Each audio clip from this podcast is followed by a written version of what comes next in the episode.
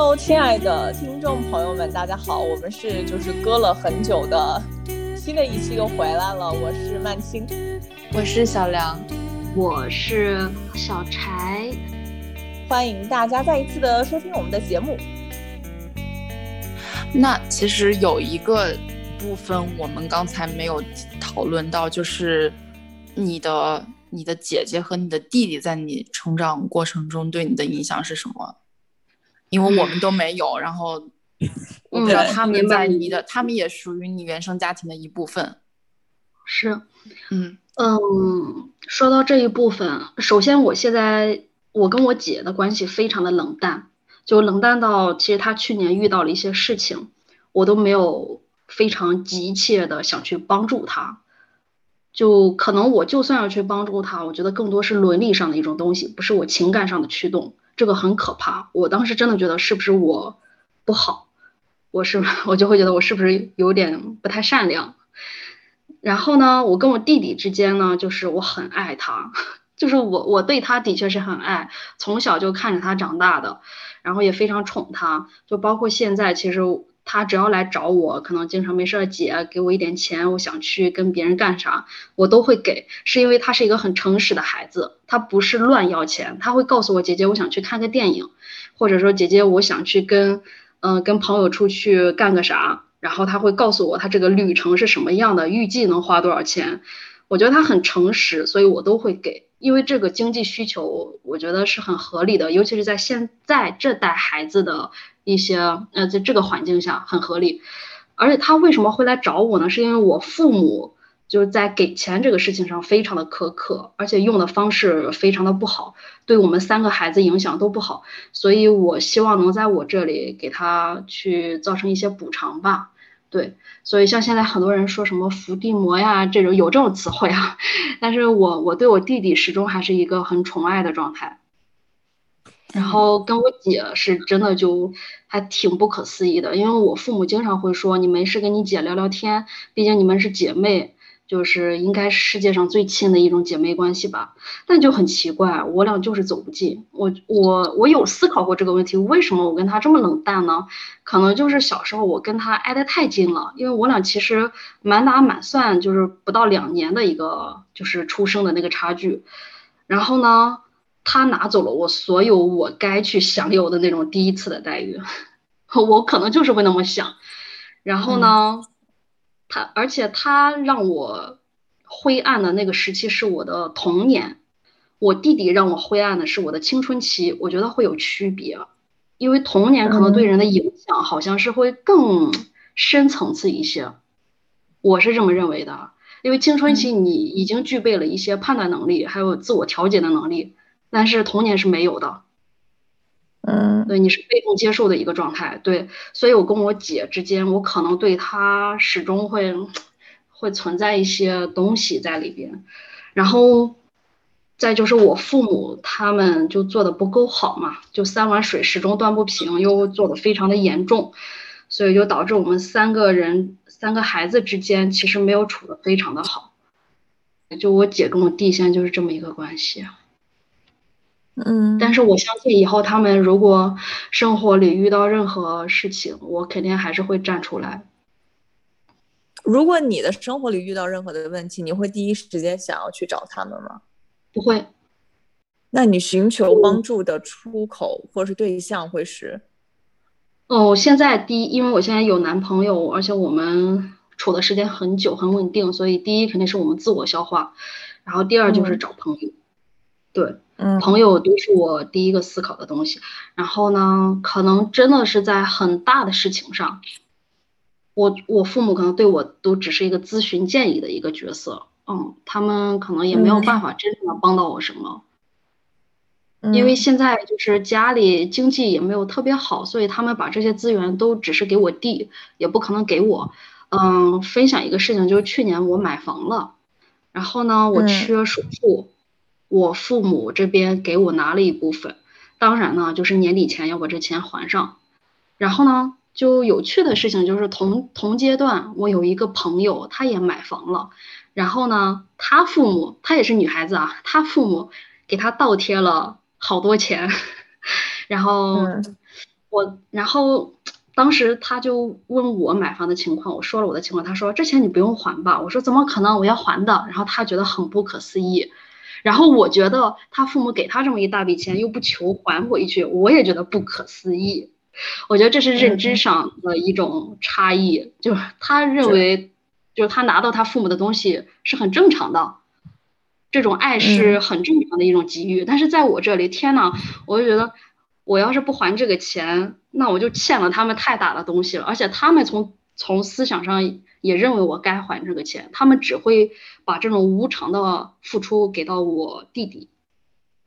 都不会给到我接受的。是吗？就如果说他们拿着钱去给你弟弟买房，你觉得是可以接受的？哦，无所谓的，因为从我认知里，我都觉得是该的。我觉得这也是影响我的一个思维上的东西。就我也认为，女孩子不能无偿的从家庭里拿东西。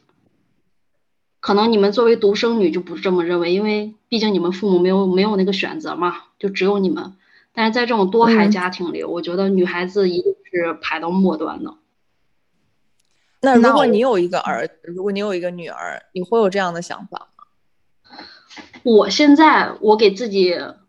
现在的一个思想上的教化就是，我一我一定要做到水端平。嗯，对，就是我我我我，但是我现在毕竟没有真正的走到那一步，我不知道会不会真的，其实很可怕的就是我从内心也认为优先得给男孩这个东西。我非常害怕，我父母其实那些东西其实已经影响到我了。那你之后会无偿的给你父母的父母养老吗？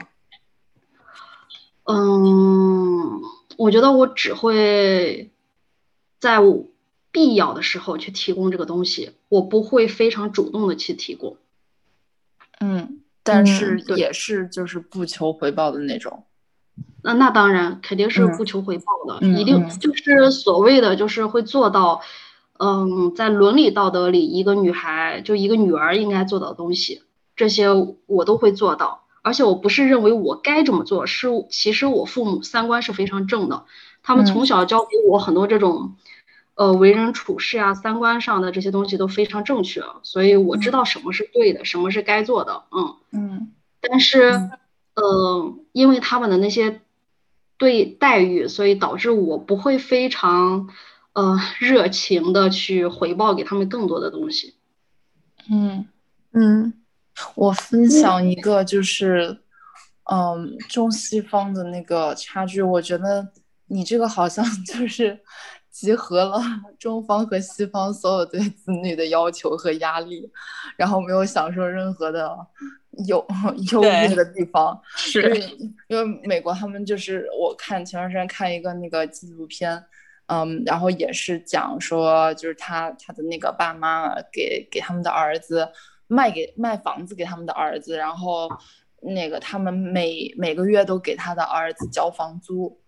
就是成为一个这样的租客关系，然后之后也是稍微便宜一点的价格卖，呃，然后他们。他们是把所有的钱都放到了那个养老基金里面，然后这样他们之后就是每年会有一个固定的收入，然后这样也会有人来照顾他们，并且会把所有的关于自己的后事都办理的非常清楚，包括买什么样的骨灰盒这种，就是不需要儿女操任何的心，花一分钱就自己全部都安排好了。然后当然就是嗯，同时他们比如说像我，像我的同事，他们好多人都带着那个学贷。就是上大学的时候，父母一般都是，嗯，可能有钱一点的父母当然是无所谓，都是都是付全款。但是，嗯，就家庭情况稍微普通一点的话，都会让学生去贷一个学贷吧。然后之后你开始工作之后也是要自己付的，所以相当于十八岁之后，嗯，大部分都是你自己来承担这个这个压力。但他们他们的相应的贯制的后面的就是他们可能。没有承担太多父母养老方面的责任，就只是关心啊，当然是有的，但是经济上好像没有。然后，然后你这个呢是结合了两个，就是 就是你又需要承担那个养养老方面的压力，然后然后父母在财务方面好像又听起来没有给你太多无条件的支持。对，嗯，是这样。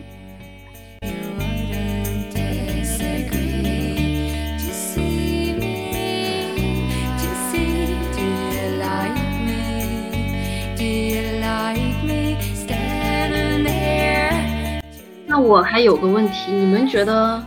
女孩子需要富养吗？就是怎么样的环境其实是适合女孩子的？嗯，我如果要让感受很优秀的话，对对，嗯，我自己的感受是不要让女孩子觉得自己是女孩子，就是我觉得正常的就是没有所谓的女孩子该怎么样，男孩子该怎么样，而就是孩子。对，我觉得甚至都不要出现这个有种共产主义那个味儿了。就是 就是 就是不要让，我觉得甚至都不要让孩子觉得，因为我是女孩，所以我应该要怎么怎么样，因为我是妹妹，所以就是，我觉得孩子就是孩子，我觉我觉得嗯，在某种程度上可以是去性别化的，就是我当然是我自己的一个感受，就是比如他可以选择任何他想要的玩具，只要是合理的，就是这些要求是。对孩子的，而不是说对于女孩子或对于男孩子的。我不希望女孩或男孩觉得自己因为有性别这个身份而有所不一样。除了就上厕所，你当然男生要去男厕所，女生要去女厕所，然后以及可能一些其他的生理上的区别。但我觉得在小的还小的时候，嗯，我自己感受是，如果我要去教育下一代，我要去组建自己的家庭，我不希望把性别的概念首先让他认为是。首要的，嗯，明白。那我那我们把这个问题改成孩子应该富养吗？你会怎样？嗯，我觉得就是养吧，因为我我也不知道是穷养还是富养，我不知道哪种叫穷养，哪哪种叫富养。我觉得是什么样的经济水平就怎么样的去养孩子。如果说要富养，我觉得哇，现在我包括我们之前聊过婚姻那一期的嘉宾，我今天又跟他见了面，然后。我就觉得啊，现在我我们就在讨论说，以前养孩子跟现在养孩子完全是两个概念。就你现在都没有办法可以想象，就是让孩子，比如说小学一个人就去上学，没有人接送，呃，然后自己让他在外面撒欢的玩儿，然后叫叫他回来吃饭，就这是你无法想象的事情。但我们小时候好像就是这么过来的，就是是因为现在不安全吗？但其实并没有吧。我觉得现在安全指数是变高了的吧，因为。我印象小学，我就我小时候就真的自己玩，然后自己坐公交车，然后我可能十岁就开始自己骑自行车上学，上上下学。然后现在我觉得现在让我去想说，如果我有一个孩子，我要让他自己去小学，自己放学回家，我都觉得是无法想象的事情。所以我觉得是不是可以，是我觉得是什么样的什么样的家庭，什么样的嗯环境就怎么样去养。就是我觉得坦诚一点，孩子是能够接受很多事情的。坦诚的跟小孩交流，然后照顾他的情绪，因为小孩的情绪好像是比我们想象的都要敏感很多。因为我至少在我自己看来，小时候的情绪是非常非常敏感的。我觉得照顾情绪比嗯穷养和富养可能要更重要一点，在我看来，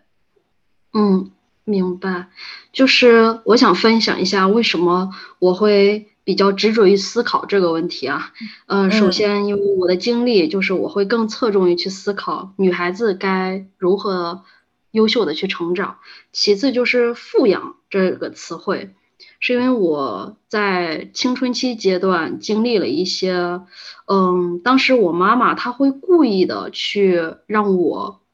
呃，变丑。呃，我当时很不理解，呃，怎么去体现呢？就是比如我当时刚从农村，然后因为成绩非常好，考到了县城的一所重点中学，然后进去之后，其实虚荣心会非常的强。当时呢，我妈妈会故意把她自己的非常丑的裤子拿给我穿，然后就是故意会让我变得非常的。呃，你们懂吗？就是走出来穿着一个大大红花布鞋，然后穿着我妈的那个宽硕大的 花裤子，就像一个从村里来的，就特别的。然后我因为我没有选择，我只能那样子。但是当时对我造成了非常严重的心理压力，因为我进去之后，其实嗯，男孩子，你第一次接触那么多城里的男孩子，然后甚至还会有一见钟情的那种，对，但是自己又特别的不堪入目，跟别人城里的那些女孩子不能比。我当时就在想，我虽然不理解我母亲为什么一定要反其道而行之，你就是我不求你给我买好看的衣服，但是你可以让我穿正常孩子的衣服，但是他故意让我那样。哦，我现在已经没有去跟他思考，呃，讨论过为什么他这么做。但是我认为，如果当时他用的是正常的方式，可能当时我就不会在之后的初中、高中生涯里疯狂的去追求好看、变好看这件事情，因为他对我造成了的确比较大的影响。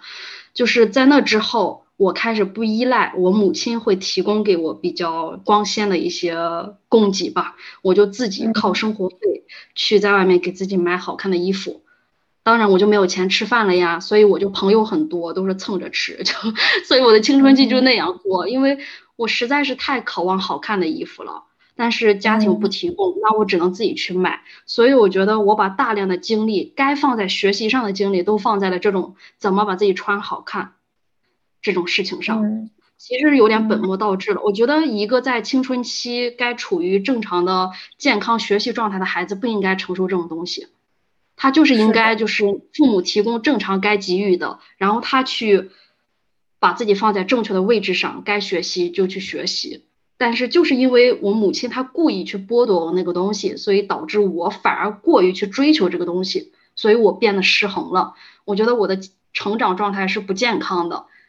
维持了六年，到我正式到了大学，因为我的就是生活费更多了嘛，所以就不会有那么严重了，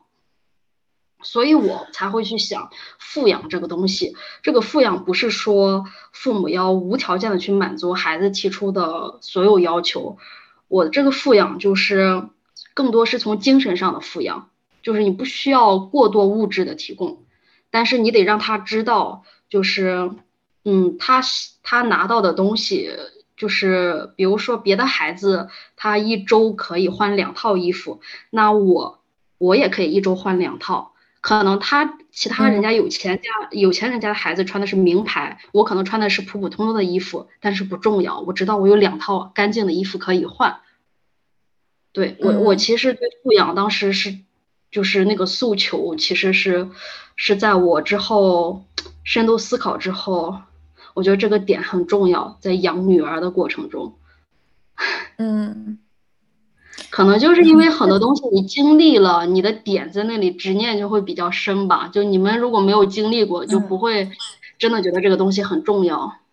嗯嗯，我现在倒是觉得你给我的启发是，可能孩子需要的是一个非常。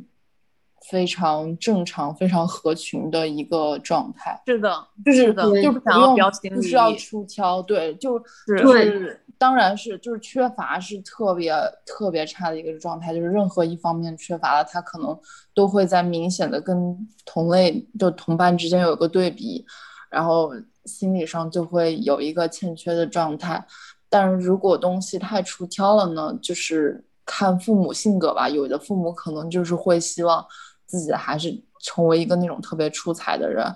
嗯，但是但是我现在觉得就是有一个非常普通的、正常的，用我们说正常的童年还挺还挺好的。就可能其他的时候，我都还挺希望我自己成为一个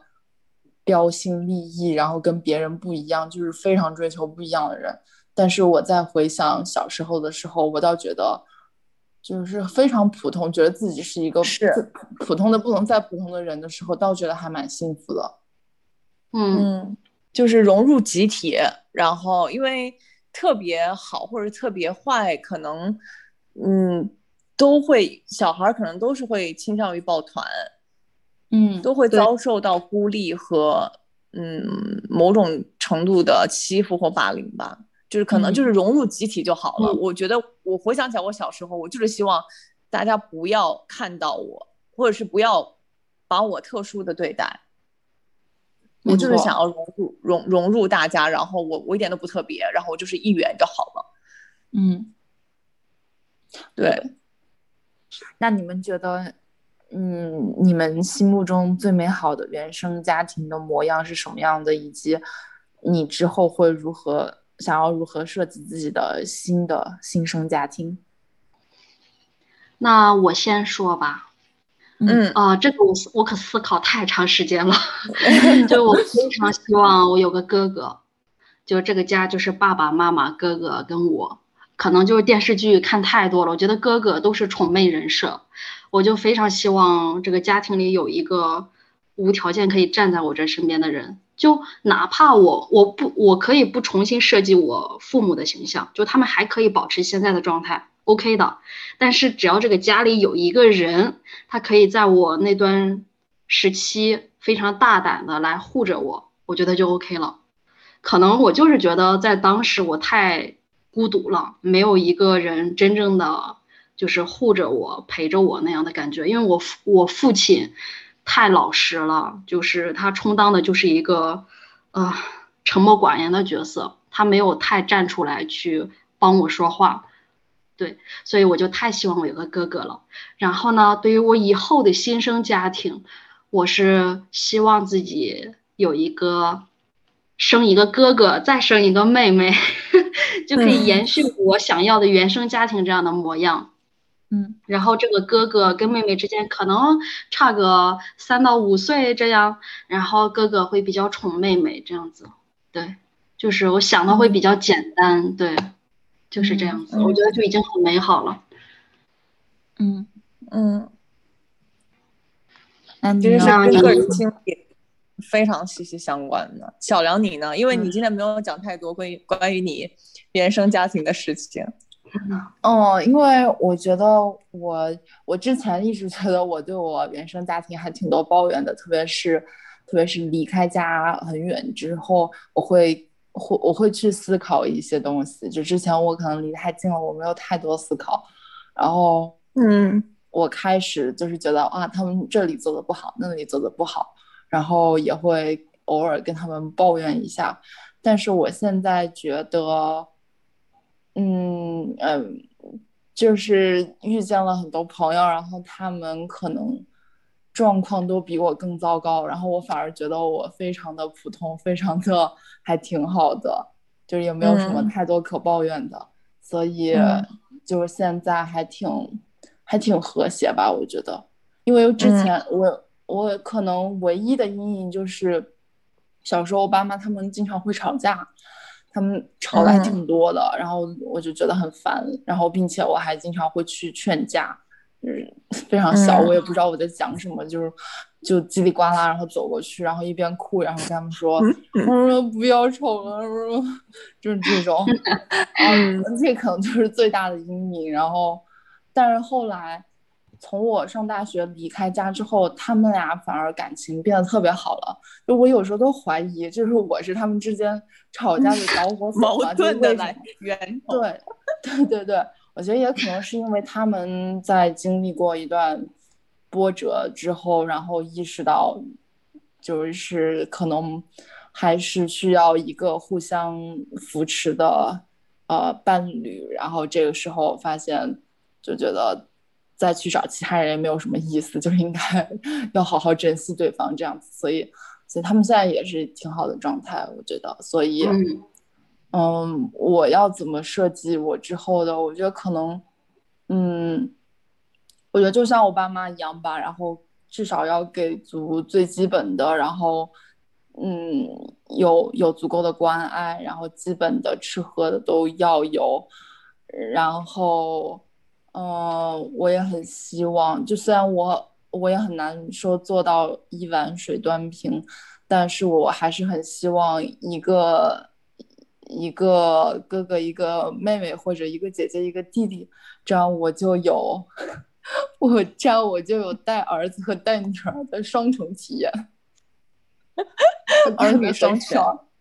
嗯，对，然后好自私啊，从这个角度，但嗯，但就是觉得很有爱吧。就是这样的话，你可能呃，作为孩子来讲，他经历的。各方面的东西都比较多，比如说他有父母的关爱，然后同时他家里面又有哥哥弟弟或者姐姐妹妹这样之间的一种关系，所以他受到的关爱会是全方位的，然后并且是不同层次的。嗯，这一点是我小时候没有接受接受到的。嗯嗯，对。所以其实真的每个人在设计自己，在嗯设想自己的家庭的时候。无可避免的会去跟自己的原生家庭去关联，就是我没有获得什么，我想要在我自己的家庭里去注入这些东西。嗯嗯嗯，蛮有意思的，因为我自己其实还挺简单的，我我，而且我觉得其实跟我的原生家庭嗯倒没有太多的关系，我最怕变成。对孩子抱有过多期待的父母，我希望我就是永远保持，就是他是我带到这个世界上的，所以我要对他负完全的责任。但我不期望他去完成我没有完成的梦想，我也不期望他他嗯受到我任何的阴影或是影响。我希望他是一个完整的、快乐的人，去体验这个世界上的美好或者是不美好。然后有各种各样的情绪，各种各样的感受，然后去这么走一遭。然后我不希望大富大贵，我觉得平平安安、健健康健健康康、快乐就好。其实这在某种程度上也是我父母对我的理念。嗯嗯。然后如果说我心目中没有，其实我挺。我我觉得我走到现在，然后包括思考这个问题，我到现在是很满意的。我觉得我不是因为我妈可能会在听这个 podcast，所以我要说这样一番话，是因为我觉得我你就是我能 没有，这不是官方，就是我我觉得我能，我现在所获得的一切都是我能够拥有的最好的了，不管它是源自于父母，还是源自于朋友，还是源自于。这种互动的关系，我所获得的体会，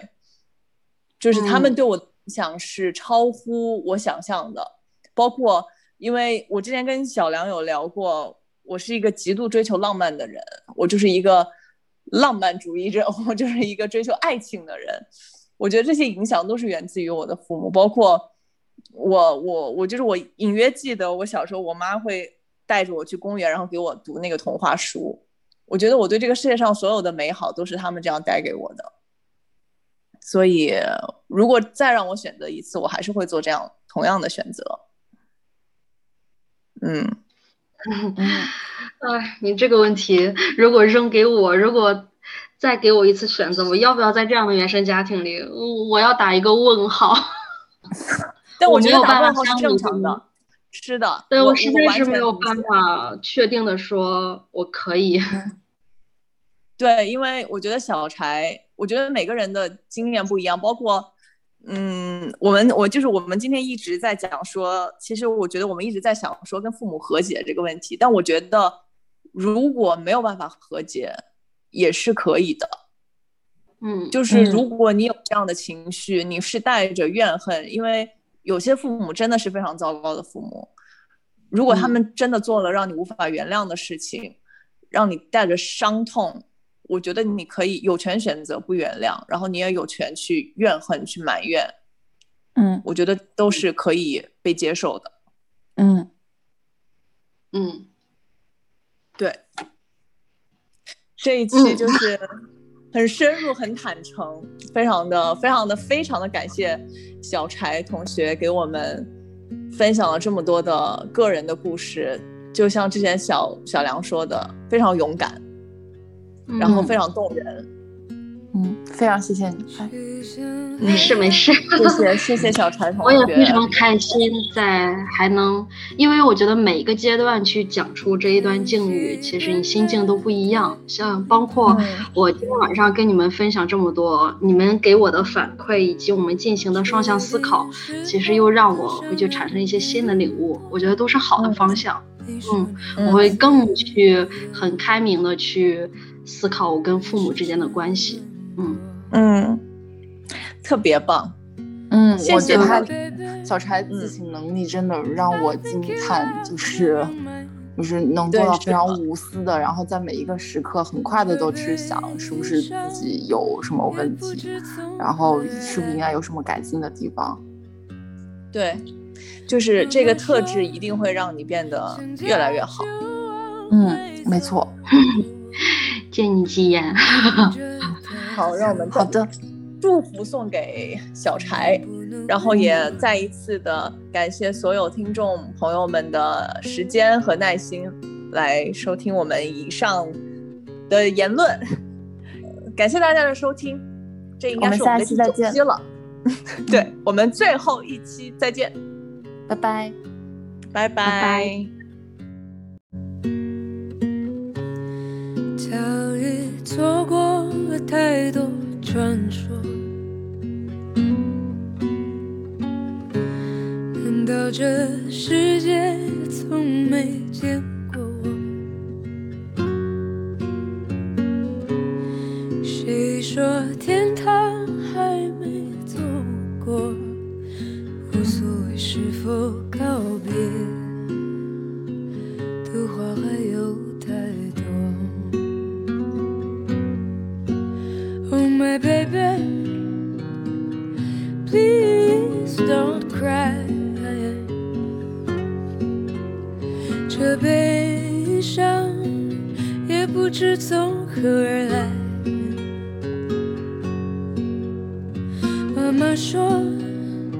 想家就往回走，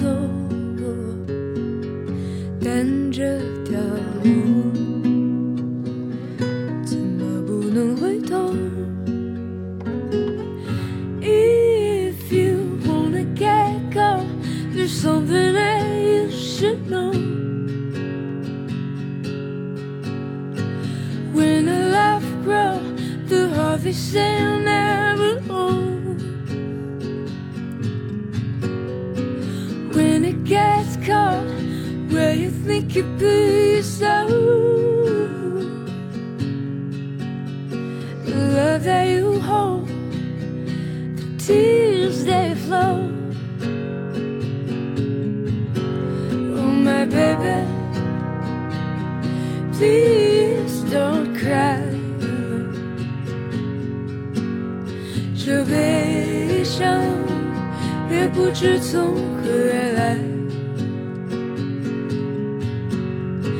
怎么说